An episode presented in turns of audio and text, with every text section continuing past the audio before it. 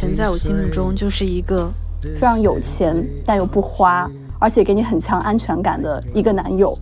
然后，所以当上海就是辜负你的时候，你就会特别特别失望，就不像纽约啊或者柏林啊，就是你心里对他的预设本来就是很迷人又很危险的。所以，当你被纽约或者柏林伤害的时候，你会觉得，嗯，那就是我自找的。反正我本来也知道他们就是海王，然后我非要跟他们在一起，我就觉得，嗯，I deserve it。但是，但是我觉得上海不应该这样对我。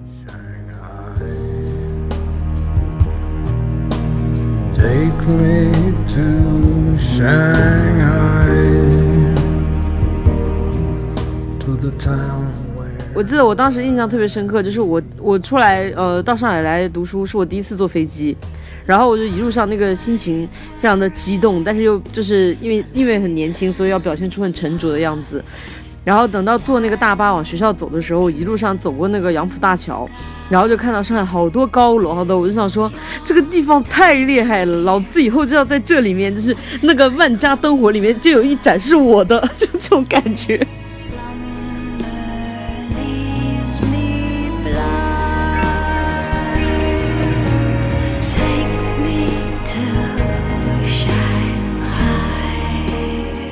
上海效率优先，或者说以结果导向的一个城市，我就是很喜欢它。但是整个这个疫情就完全颠覆了你以前对它的这些认知。现在是不在乎效率，也不在乎结果，大家每天都像是无限流一样在做核酸，在等物资，在抢菜抢不到，就你就不明白原来那些东西就去哪儿了。不光是你自己失望了，是很多曾经深爱这个城市的人都失望了，都跟他分手了。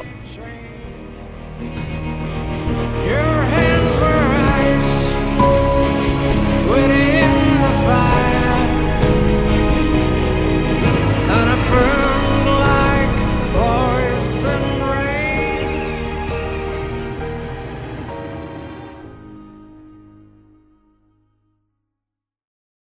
家好，欢迎收听岳阳电话 Uncle，我仍然是你们的主播周周。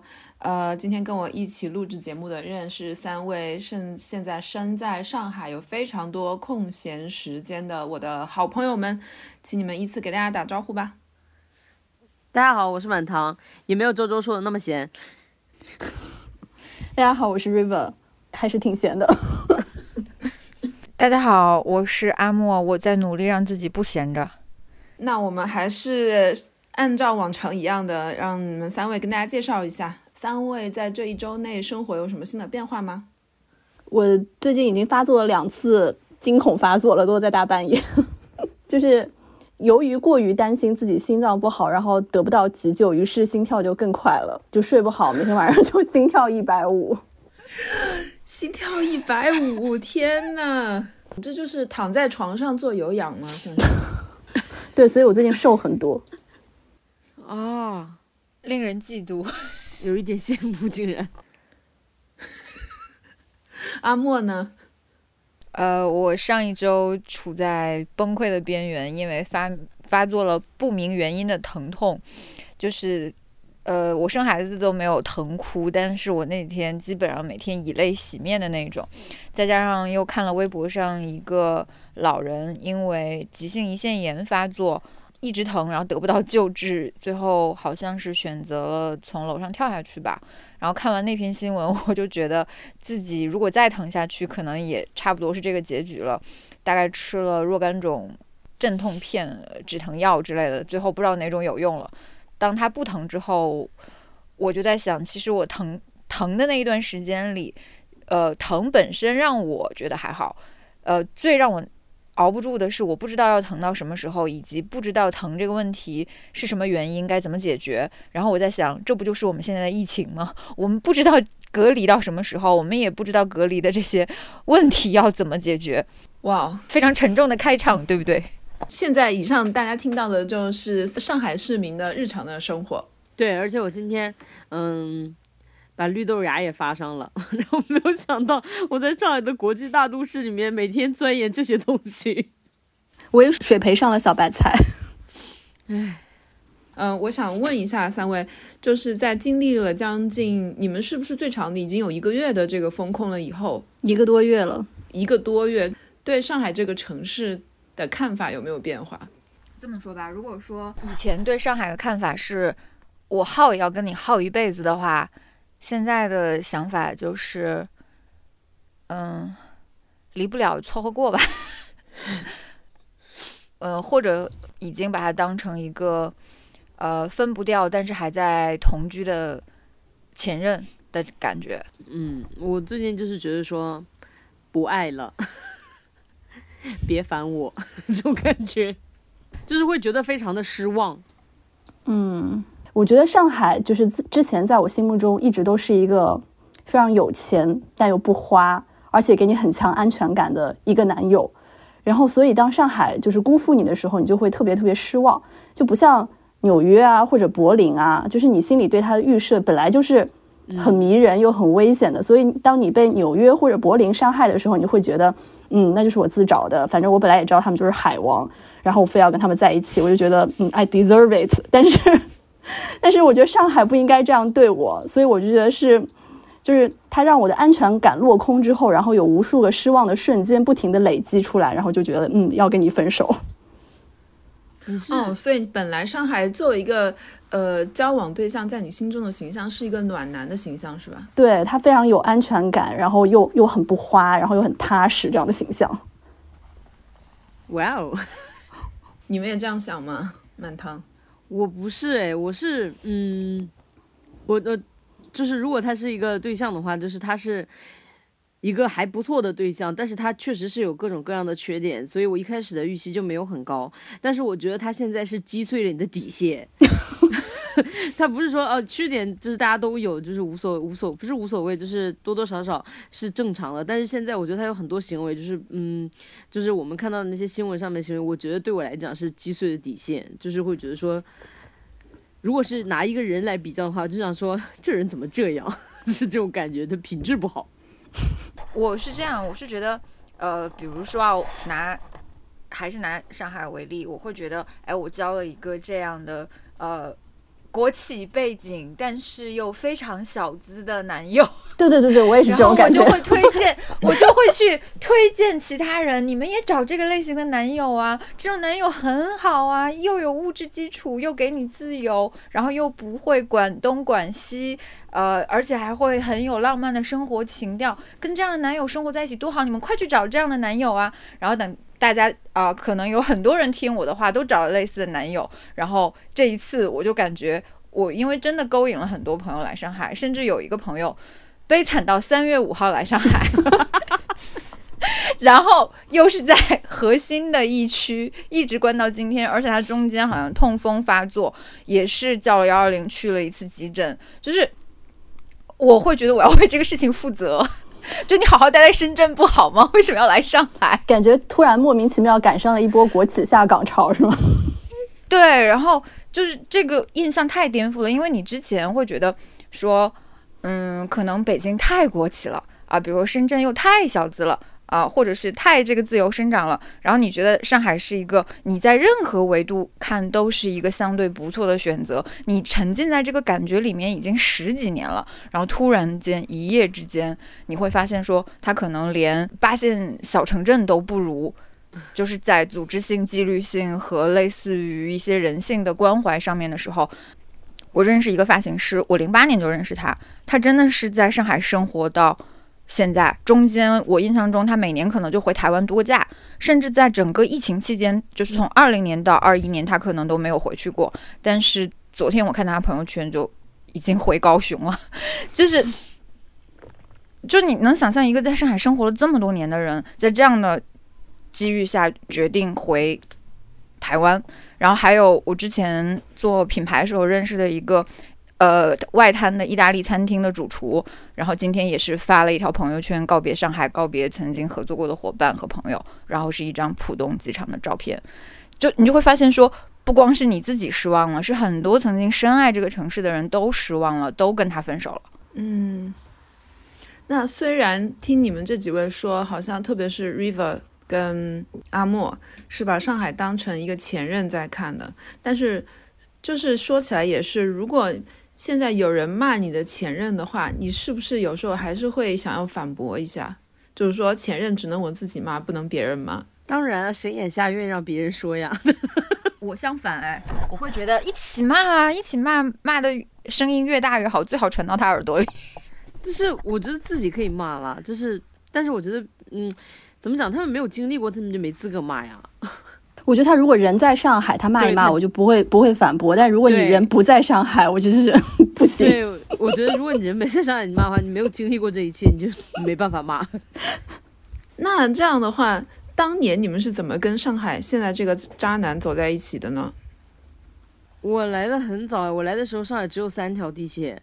人民广场那儿还有过街天桥，然后嗯，我是因为上学所以过来的嘛，考考考考学考过来。但是要说他具体这个原因为什么呢？是我觉得很我不知道，就是很迷信，或者现在讲起来有点好笑。就是以前我一个同学，我跟他关系还挺好的，然后他有一天看着，他就说：“哎，你真不像我们这边的人，你好像一个上海的人，感觉你以后会去上海。”我好像就是因为这句话，我就觉得我跟上海有些不解之缘，于是我报志愿的时候就报了上海。当时你做了什么事情，让人家觉得你是上海人？然后我就想说，这对我的夸奖，因为上海在我们那边就是感觉好洋气哦。他说我是上海人，我就想说，老子这么洋气，那老子一定要去，这种感觉。你知道，只有在上海夸你是上海人才是一个夸奖，就在外地说你是上海人，那就是一个贬损。你烦死了！当然不是啊，我有当然问过他，他就说你看起来就像大城市的人。哦，然后我就想说，哦，那大城市的话，可能就是我筛选一下，可能更喜欢上海了。我是相当于家庭包办婚姻，就是我当时因为当时上海有一个政策，就是针对外省市学生有一个，就是你交一笔赞助费就可以在上海读高中，就跟普通本地学生享有同样的待遇，就是可以在上海参加高考。我是通过这个执行了，可能短短五六年，具体多少年我也不太知道，就是就是这个政策，然后来到了上海。然后你也知道，我们这种江浙沪小镇女孩，就从小对上海也是有一些 fantasy 的，就是觉得说，嗯，要来上海。你知道，就是即使即使到现在为止，就在我们江浙沪的父母心目中，还有一套就是孝子标准，就是你比如说 你在你在杭州或在上海工作，然后且你在体制内，然后已经买了房，你就是特等大孝子；然后在老家工作，但你也是公务员，那你是一等大孝子。嗯，如果你是在什么北京啊，或者其他更远的地方工作，然后又不是体制内，你就是就是在地底下挖下来二十多米都有你的位置，类似于这种吧。反正就家家心目中都有一本就是孝子金字塔，所以就是上海，然后体制内的工作对小镇女孩来说就是感觉是家族的荣耀，你知道吗？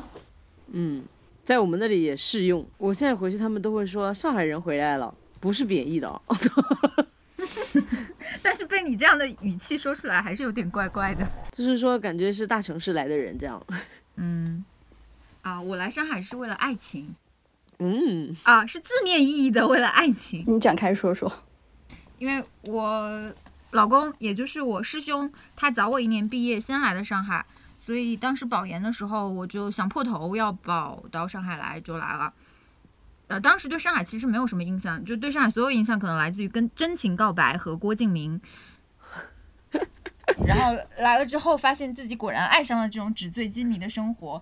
当时我还记得我逛到淮海路，那个时候淮海路还是，呃，还有徐家汇，那个时候还算是上海比较值得逛的地方的时候啊，每次走到那里都觉得啊，我将来总会拥有这些地方的，嗯，就是我将来搞不好。可能会在翠湖天地买房子，就是那种雄心壮志。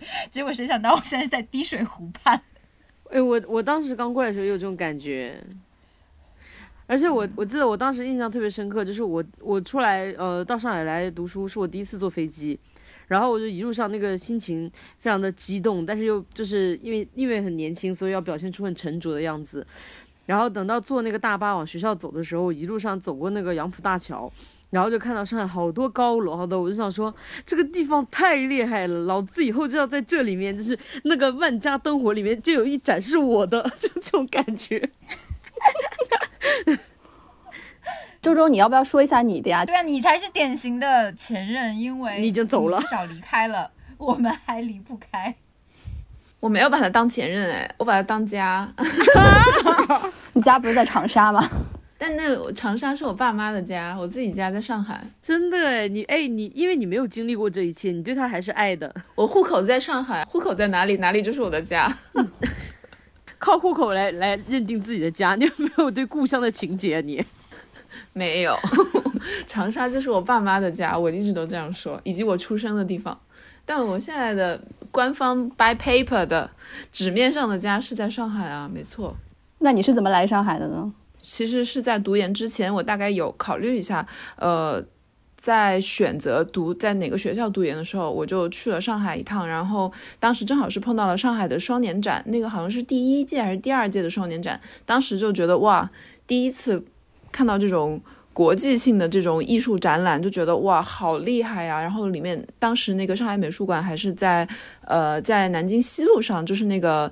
大的那个像钟楼一样的那个跑马跑马场那边的那个地方，现在不知道改成什么了。但最开始的那几届都是在原上海的老美术馆那边，就觉得那个整个建筑也很妙，然后里面的各种展览都很有意思。可能是那个那个那个上海双年展，然后给我留下了很深刻的印象，然后我就决定留下来了。然后在读研的时候，因为读研的时候参加了呃复旦的一些社团，有个叫知和社的，然后就参与了里面的那个，我们就演了一一出话剧叫《阴道独白》，然后当时不是在校内，在校外有演出，反正就是种种的这样的一些社会的经验，这让我觉得上海好玩的事情实在是太多了。然后包括当时我也加入了一个。很多年前就已经被取缔了的 一个 NGO 叫柜子，然后那通过他的名字，大概应该也知道那是一个什么样的组织。然后反正当时就是有上课的时候就在学校上课，很多时候没有课嘛，读研都很轻松，然后就去柜子那里跟大家。我记得那个柜子当时第一个他的那个驻地好像也是在南京西路那边，就去那边开开会啊，跟大家玩，就觉得很开心。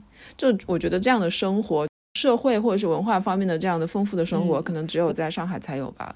我觉得周周说这个就是，嗯，文化很繁荣，这个确实也有这个原因。讲一些肤浅的，就是说以前小时候作为一个追星族的时候，在老家是根本没有演唱会看的，所有的演唱会都只停上海啊、北京。我就问一下，你们在上海，你们最喜欢哪条路啊？我最喜欢新华路。哦，你喜欢新华路？为什么？新华路真的很不错。新华路，因为首先它还并没有成为网红，所以那边没有太多的游客。第二，那里有一个上海影城，就是每年的上海电影节的开幕式，好像闭幕式也都在那里。对，都在那。然后那边有一个超大的，呃，全球号称只有多少块的那个荧幕，就是我记得李安的那个比利林恩的中中场，当时就是全国首映，就是在那个上海影城。当时李安说，就是。这样的屏幕，像这样的屏幕，全世界也没有多少块。我觉得满堂应该比我更知道，因为他当时就是跟李安一起在，你你首映式你就在那里嘛。对我那天我那场全场是陪李安。对啊。天呐，我觉得这是你的职业高光生涯了吧？哎，这这一次的封面能不能用你跟李安的合照啊？也不能吧。我那天那天是那个，因为那个活动是我们算是承办吧，还是合办？然后他有过来，就是上影城那块屏，因为确实是很高级，因为他当时是那个电影是一百二十帧，然后他就是会呃没有很多屏幕能够展示出它的这个原貌，然后影城那个就算是可以的，他那个巨大的那个厅，然后嗯，连安当时下了飞机，然后他就直奔那个厅，但是那个厅还是会他他很认真，他下来以后就是下飞机之后，然后也没休息，就直接奔那个厅，然后去看那个试映。然后就看这个效果怎么样，然后后来发现就是说，呃，因为所有的座椅都是红色的，所以他会把那个影片的颜色稍微校准一下，但是他还是对这块屏赞不绝口。然后那个上海影城那里确实是，就是在电影节期间，你在那里可以，哪怕是在路边或什么时候就可以看到，看到是可以看到很多，怎么讲呢，名人吧。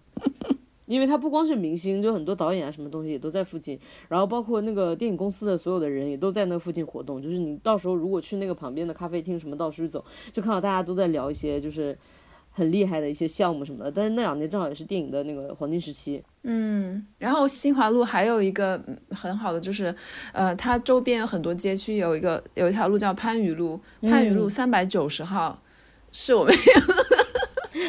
你现在好讲吗？为什么总在追忆那些已经不存在的东西？人称三九零，现在他还在，只是换了一个名字嘛。但是我们私底下还是叫他三九零，现在还在吧？满堂和以前蛮不一样的啊啊！真的，我好怀念三九零啊，好怀念三九零，真的很怀念。它就是一个，特别是到了呃周末或者是有一些重大节日的时候，我甚至知道有一些姐妹们，就是三九零它是一个 gay 吧，就是这边解释一下，有一些一些长三角地区的 gay，甚至会为了巡演，只是为了来三九零，对，然后他们会特意，比如从杭州啊，或者是其他的城市来上海，只是为了来三九零玩一玩。是的，然后再住在周边的那个皇冠酒店。那个皇冠酒店就是电影节的时候艺人们、明星们入住的酒店。我还记得你们带我去过一个 studio，嗯，studio 更早。我们怎么开始回顾起这些了？不应该回顾这些，但 studio 也是在那个区域附近。对啊，就是那个区域，那个区域新华新华路那个那个街街道那个区域就是藏龙卧虎，其实有很多，除了三九零以外，刚刚说还有一些其他的小的，嗯，不是很著名的，但是也会有一些犄角旮旯里面找到一些惊喜。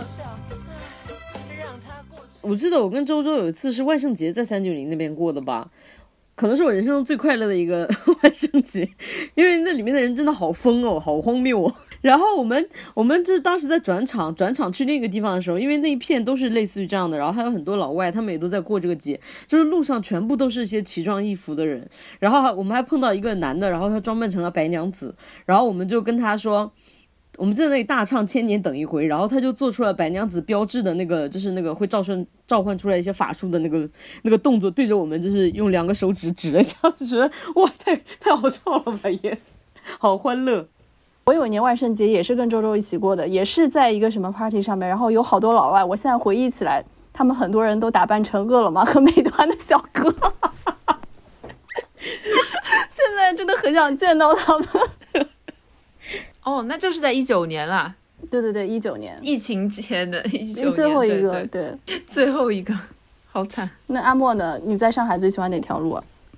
我最喜欢顺昌路，是哪里啊？如果大家不不熟悉的话，就是在卢湾区，在于我刚刚提到的二十万一平的翠湖天地那里。然后顺昌路是一条由南向北的路，就是最北边就是一大会址。差不多那附近吧，然后就翠湖天地那里，然后你一直往南走，一直往南走，就是可以走到徐家汇路，差不多是现在的马当路地铁站附近。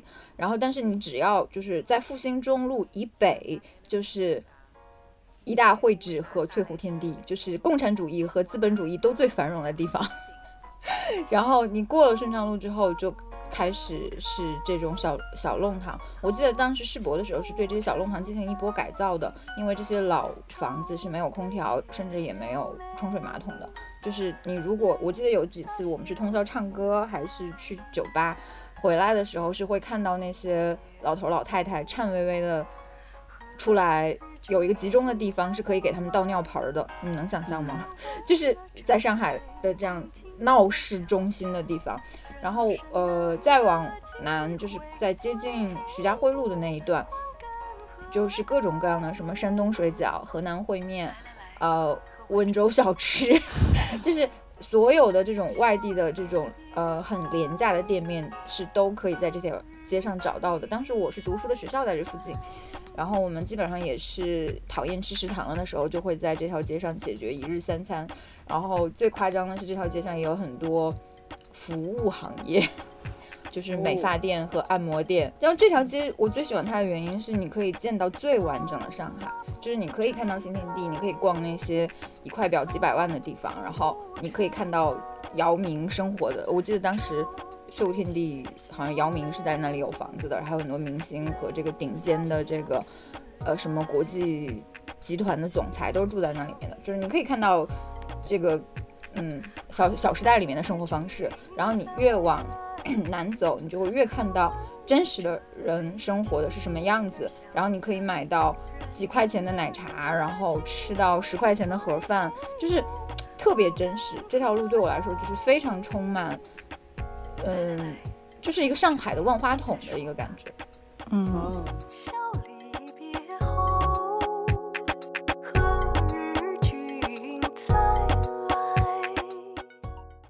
我觉得顺昌路很妙，我也有印象，它就是一个在一个让大家觉得非常国际化、非常现代都市的一个大上海的中心的一条很细的毛细血管，但是是，呃，麻雀虽小五脏俱全的那种，什么东西都有，就是你可以生活在顺昌路那条街上，不用出去其他的地方，也可以就是过好你的完整的一一周的生活，好像是这种感觉，嗯。满堂，你最喜欢哪条路啊？最喜欢的路，我的名，我这个路的名字好厉害，压倒你们。我最喜欢的路叫做龙腾大道。天哪，那超无聊的！为什么会喜欢龙腾大道？龙腾大道，哎，你真的是一个浦，你真的是浦东人，浦东魂哎！龙腾大道不在浦东啊，浦西啊，在浦西啊，在徐汇滨江那边。对啊。龙美术馆那条路，对啊，龙腾大道很好哎，它那里人又没有特别多，然后从从这边起点，我们就算它从龙美术馆，然后再往那个西南方走，然后一直到那个油罐美术馆这一整段，然后这里可以做非常多的运动，就它它有跑道，你可以在那里做跑步，然后还有一些攀岩墙，还有小型篮球场，然后还有滑板公园，然后还有一个狗的公园。就是我经常，我觉得那个地方非常的让我很放松。我没事就会就是去那里，嗯，下午就在那看狗，可以看好久。然后就是滑个滑板，然后就是反正那圈走走、跑跑步什么的，我们经常在那边活动，就感觉很开阔，又有可以看到江。嗯，那条路我也蛮喜欢的。对啊，有的时候就是下午天气好的时候，就在那边草地上面铺一下，然后在那里喝茶什么东西，就像一个像微型的野野餐野营一样。就是到春天的时候，那个龙美术馆门口还会有大片的樱花，也很漂亮啊！天呐，要哭了！我们今年就这样错过了 龙美的樱花，所以我就很喜欢龙腾大道，名字也很气派，哈哈。Riven 呢？跟跟你们的路一比，我我的路有点无聊，我都不想说了。我最喜欢的路是南京西路。你这背经女孩哎！怎么了？你还念念不忘那块表是不是？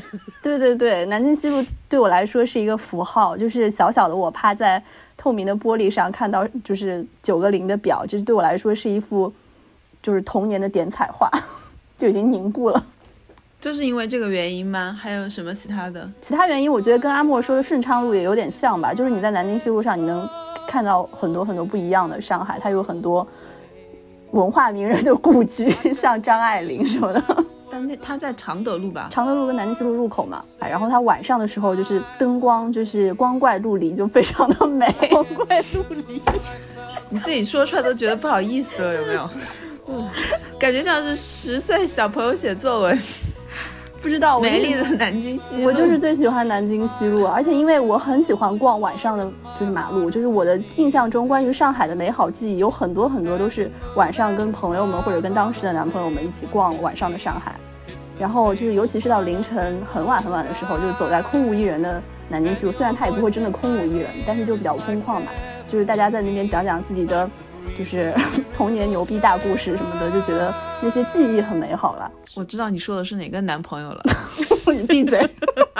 那如果现在就是比如说，嗯，有一个外地的朋友们要来上海，你要给他们安排一天，就是你们的上海的话，你会给他们怎么安排呀？我不知道，一般外地朋友来，我都会说，嗯。赶紧买一下那个高铁去杭州。我出去玩比较喜欢看自然风光，上海没有什么自然风光呀。如果是现在的话，我可能会把他们拖去前滩吧，前滩后滩那片什么公园这这种地方去，因为我觉得人文什么的，就是可能我们也看太多太习惯了吧。我妈来的时候带她去了一下外滩，如果硬要去的话，可能也不是什么压箱底吧，就是要让她去迪士尼。点燃心中奇梦。对我跟满堂差不多，我觉得可能一定要让他们安排的是迪士尼。就是我发现年纪越大，就越特别依赖这种廉价的快乐。就虽然迪士尼也没有那么廉价，但是它真的是触手可得，你花钱就可以很开心，就是完全没有任何的思想包袱的那种开心。尤其去去的次数越多，就越能理解为什么周周看花车的时候会哭啊？什么？周周看花车会哭？可能是激动的泪水吧，自己没有太多的印象了。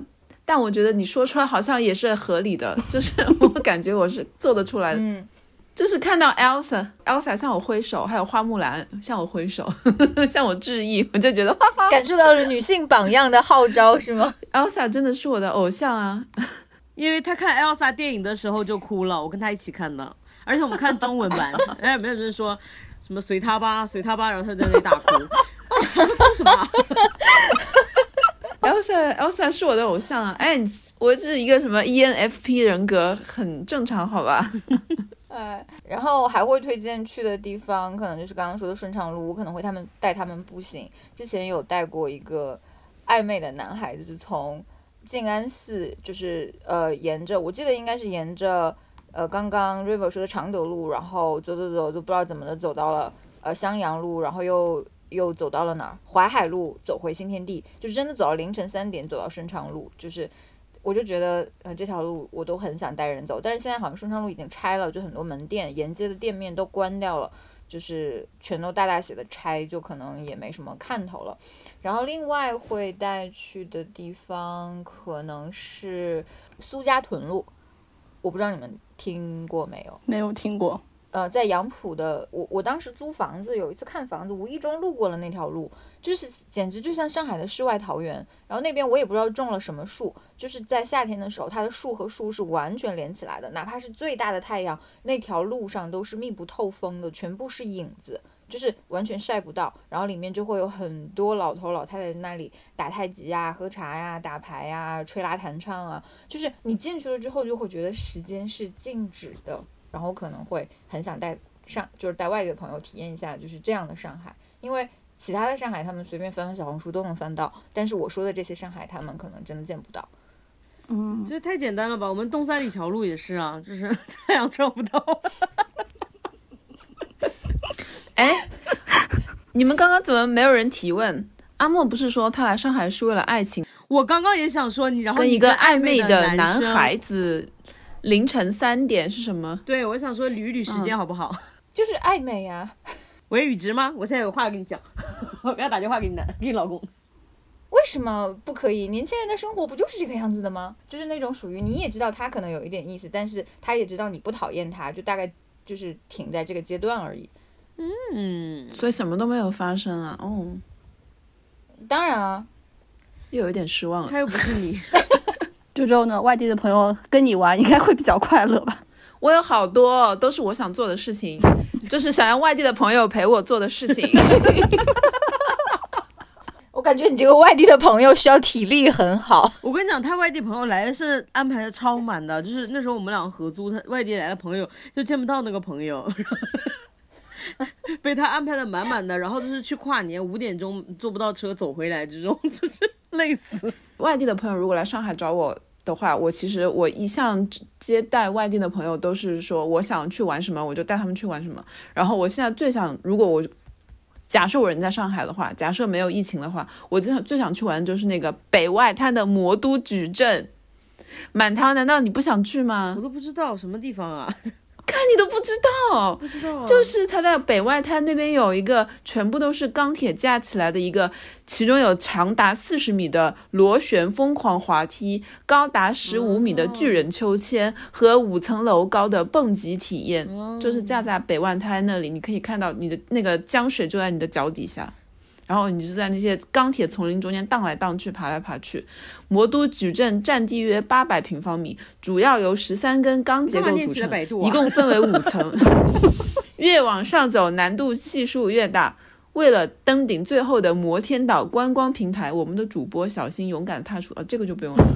然后，另外，它就是一个巨大的成人游乐场，然后是用钢铁造成的五层楼那么高。我真的很希望周周你现在就是人在上海，如果如果你在上海的话，我应该早就作为一个外地朋友被你拉过去了。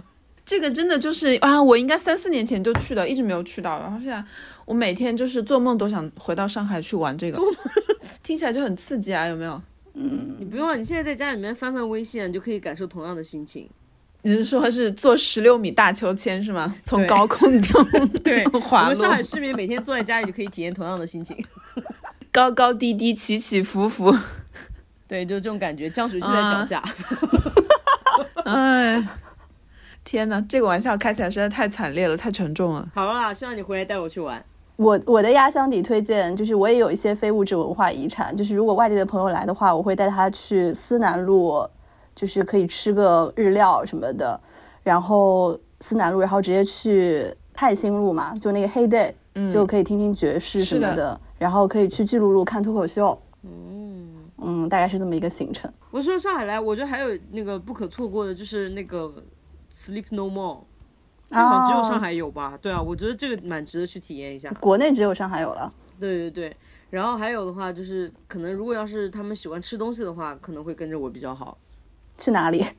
这这有蛮多好吃的地方，就是在香蕉屁野的地方，比如说浦江镇有一家小笼包店就很好吃，然后周浦那边有一家吃面的，吃素鸡面的也很好吃。你这你这都好远。对啊，我们就是在在香蕉活动，不喜欢人多的地方，可怕。真的，你这给出来的地方都是没车都去不了的，所以人才少啊。你们其他两个人呢？如果要吃韩国料理的话，可能会去那个韩国街那边吧，哦然后去日料，日料可能会去古北那一块。嗯，好吃的真的好多，好哎，好馋啊！我我还去吃过一个那个，就是幸福路上有一个地球美食剧场，那个好厉害哦！它是一个体验型的，就是你哦，进去那个是的，是然后的，是的，对，然后有一个屏幕，然后有各种色香味什么，然后配上那个影片，然后你来吃他给你的那个料理，那个体验非常好。那我推荐吃的话，我会推荐顺畅路隔壁一条黄陂南路上的面馆，他们家的大肠面和黄鱼面真的太香了，大肠真的太臭了。然后老比的比比比这个大肠更臭的只有老板娘的脸了，但是真的好好吃啊！你真的能不能生活半径移开那个顺昌路啊？就是离开你的幻境吧。你现在已经在滴水湖了，滴水湖，滴水湖。我只能靠回忆活着，我就是那个将来会就是呃，在冷宫里面怀念被圣上眷顾的时候的那个老宫女。你从翠湖到滴水湖中间，就是搬搬离这个生活半径会有落差吗？就是你有你有花时间去适应这件事情吗？生活的速度让我来不及有落差。反正都是湖。那也不能这样想。之前在翠湖，你住的是呃比较小的那种出租房，然后搬到现在搬到滴水湖，人家住的别墅，好吧？真的，他每次都说我在衣帽间，我要去楼上什么的，气人。周周呢？你现在有特特别想念的上海美食吗？我感觉我想念的是一种美食的氛围，而不是具体的 某一道菜。真的，因为具体硬要说某一道菜的话，其实你在家里也可以做得来的，但是你就想念那种好像我要吃什么一辈子都吃不完的那种感觉。我到了一个地方，好像那个菜单就是无穷无尽，可以随我点的那种感觉，以及坐到了那个那条路上就是看不尽的美食、看不尽的美女的那种感觉。因为你现在的菜单一页就看完了，是吗？对我甚至已经开始怀念我们经常吵架的一个主题，就是今晚吃什么。以前我们经常因为在群里讨论今天晚上周五了或者周六了，大家碰面，然后就是还没有约齐今天晚上都有谁来，已经开始要为今天在哪儿吃饭吵架了。我记得要么周周，要么满堂，还退过好几次群，哦，你们好渣嘛！就是因为讨论不出来吃什么。我甚至看觉得讨论的过程都是啊，好美好啊。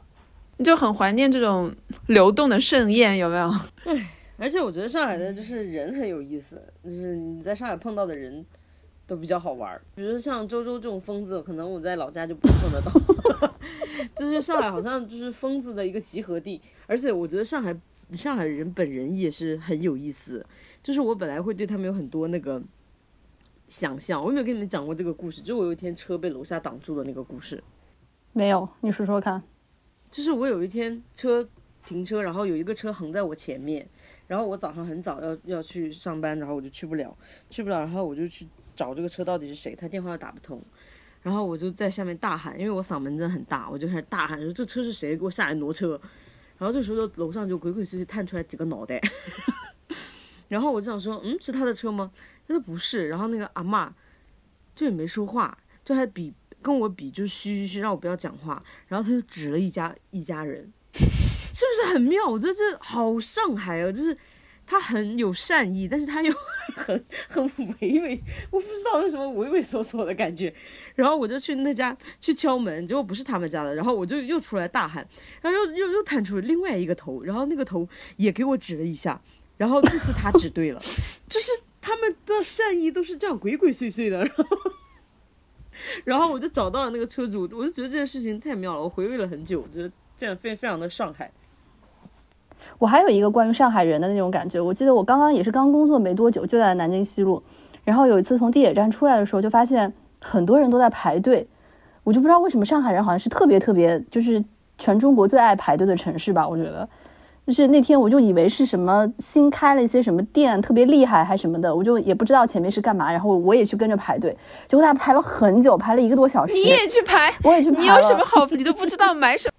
你疯了！哇，大家都在排的，一定是好东西吧？我就也跟着去排队，排到就发现是 H&M，也还不知道是优衣库在打折。对 你来讲真的没有意义。我就觉得啊，就为了这个就大排队。我觉得上海人排队也是一个就很妙的点，就是不知道为什么永远就比如说你看到王家沙门口永远也是大排长队，真的 forever。我觉得惊人的是，你都不知道人家在排什么，然后你还去参与了，你都参与了，然后你还说人家上海人喜欢排队，我看是你们温州人 更爱排队吧？我看是你们温州人爱爱捕捉风口吧？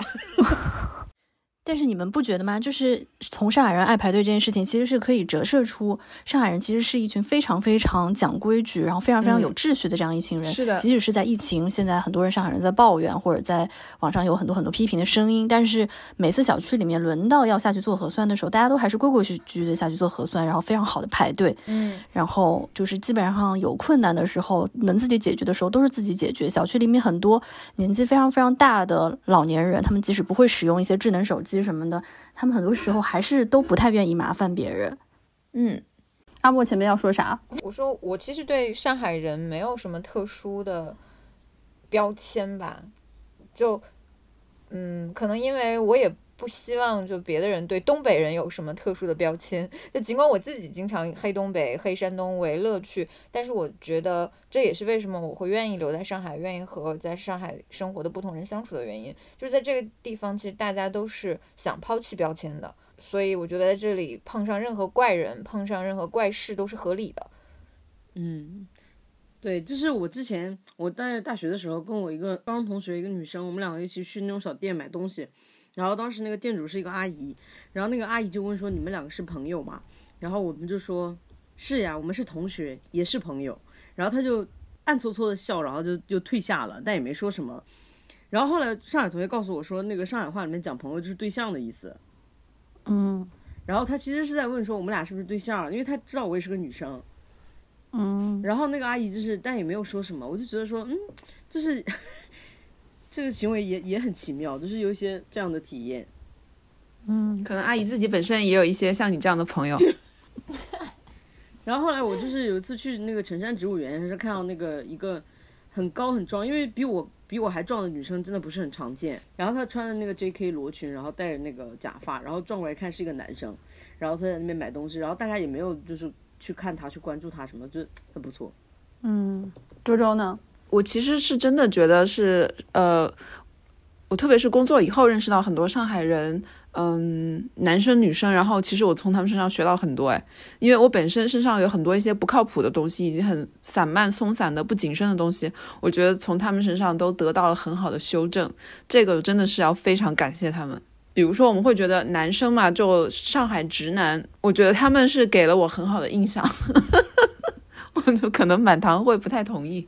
我蛮同意的呀，我觉得他们非常的尊重女性，嗯，是吧？对，就是就是他们会说到聊到我，我经常会看到一些上海男同事，就是他们相互之间会聊家里的事情，然后会聊育儿啊，会聊会聊老婆的事情，我就觉得很好，就希望全国的男同胞都向上海男同志们学习，都向上海男生学习。然后他们也平常也会聊在家里做什么菜，然后呃什么菜价多少钱啦，油价多少钱啦，就跟那些不说你们东北啊，就我们印象中东北就是说动不动就国际局势啦，什么中南海啦，什么什么满口这些东西的人，我觉得上海男人的这种很踏实实在，我觉得要好得多。对对，我们之前有个那个上海的男同事，他老婆生生育的时候，他他天天都就是灰头土脸的来上班，然后。就说晚上孩子一起来哭闹，他他就会起来，他老婆就是一直在睡很好的睡眠很好，而且上海人确实我觉得其实是蛮踏实的，因为他们其实。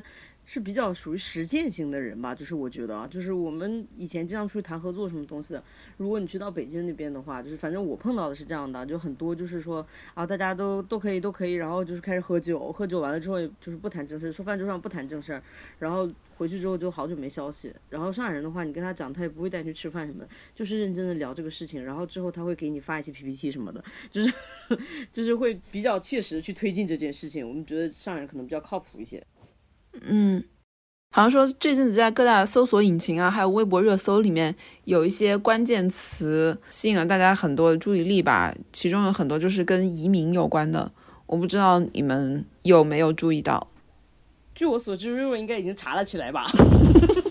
你难道没有关注一些移民的公众号吗？不要说我一个人。我是在你们的那个引导下，只是不情愿的关注一下。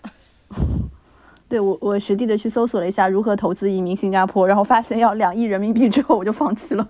就是如果是说要移民的话，可能去认真去考虑；但如果是说暂时没有想离开中国的话，那上海讲真的，好像还是一个没有选择的选择。但我有哎，我有认真想过要离开上海哎，你有就是即即使不离开中国的话，我可能也会想说要不要去杭州啊或者什么之类的城市。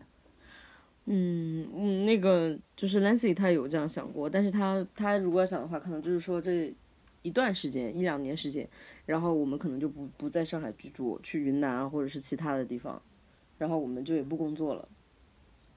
嗯，去杭州？为什么 River 想要去杭州呢？浙江人吧，想要升级成特等大孝子也不是啦，反正就觉得。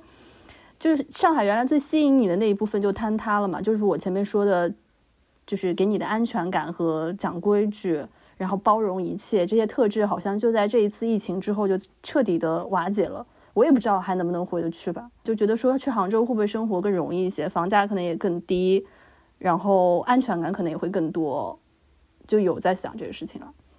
我身边已经有生活在。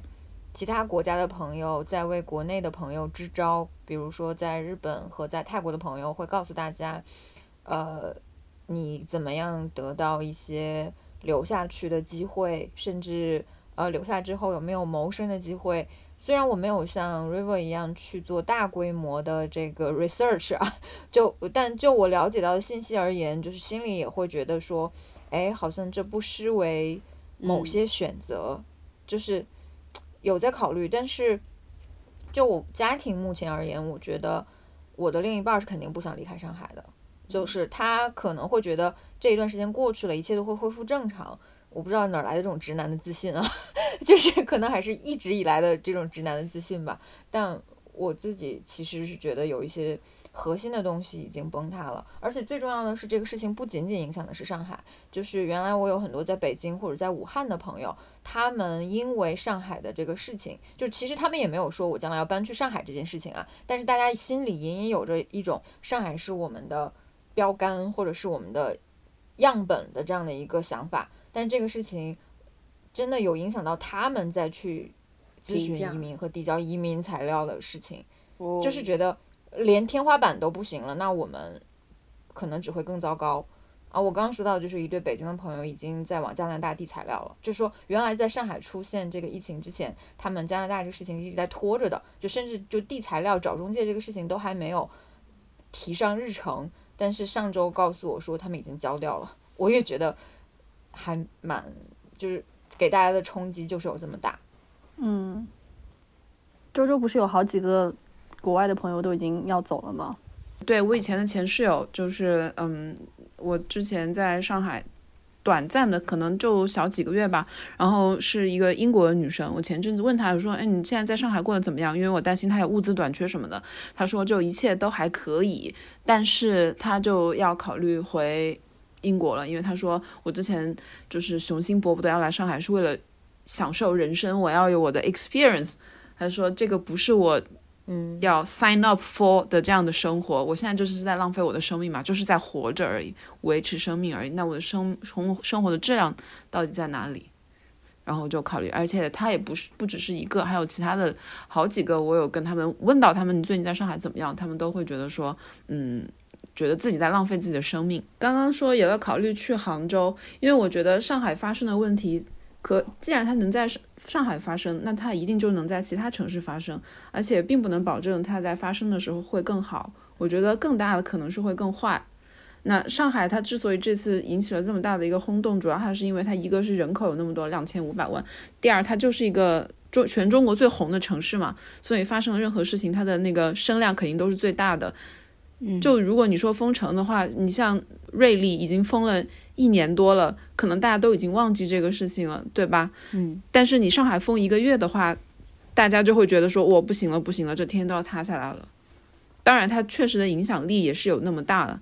那我的意思就是说，呃，因为其实大家在和平年代吧，或者是非疫情年代，大家会觉得说上海是一个跟其他的中国城市不同的城市，但是可能我们忽略了，就是他的这个自主权其实是别人给的。嗯，既然是别人赋予你的，在一定的非常时刻，他就可以拿走。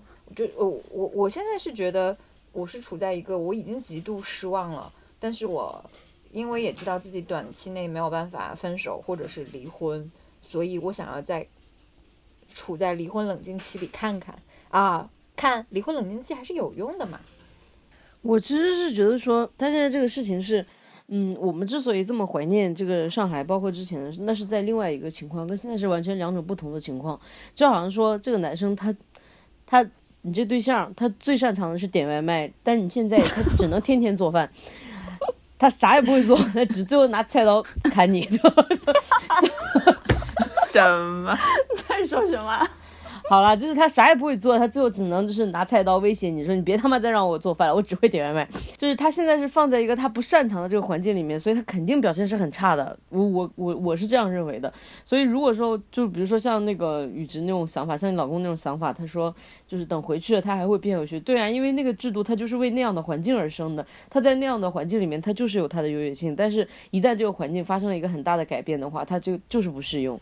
你就就急也没办法，他没有办法现场给你生产出来一套制度，他只能去用别的。那那个那个东西在这个在这个场地可能又不是那么的适用，所以就会出现各种各样的问题。嗯，但不管怎么样，我还是坚定认为上海肯定是全中国的那个城市天花板。成都也不错，大家也可以考虑一下。对啊，其实现在不是就是有很多人说上海好像这次让很让大家失望，反而就是成都啊，然后像杭州啊什么的。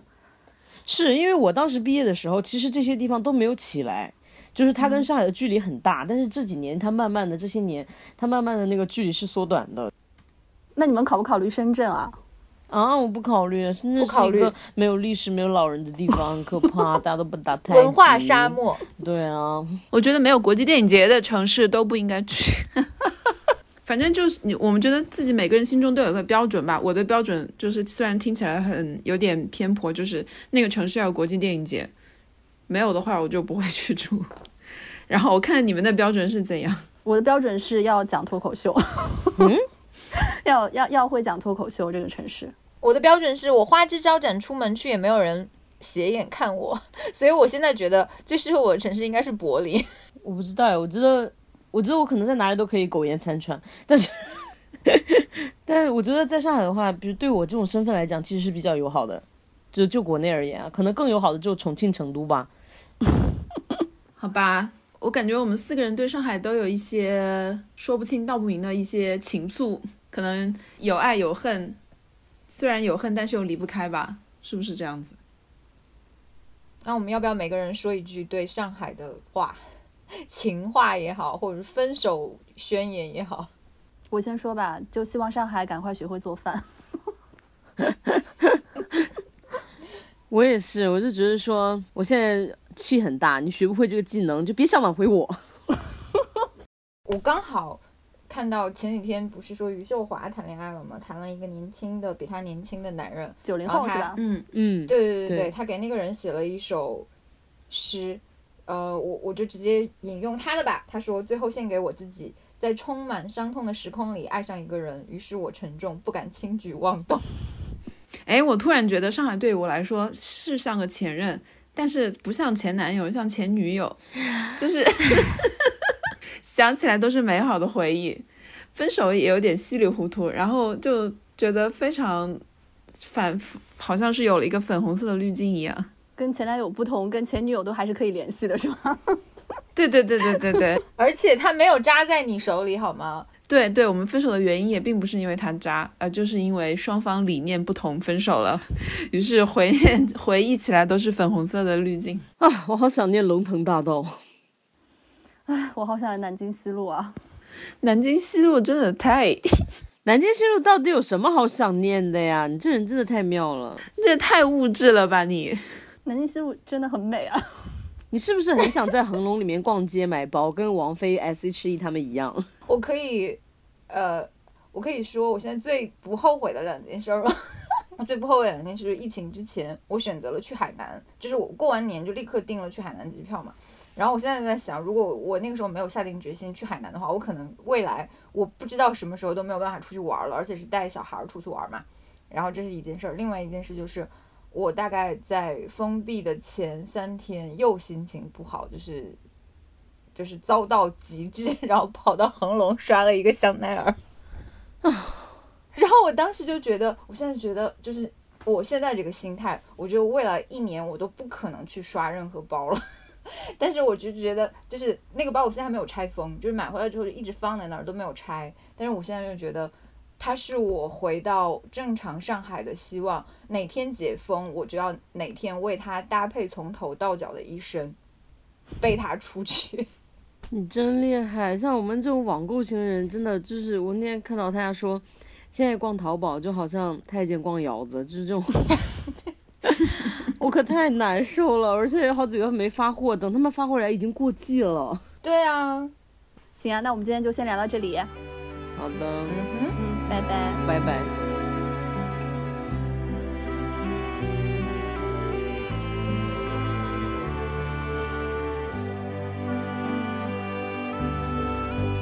故乡风光记心上。白发千里念爹娘，难度家乡怎改变？曾经沧桑。满海风波满海浪。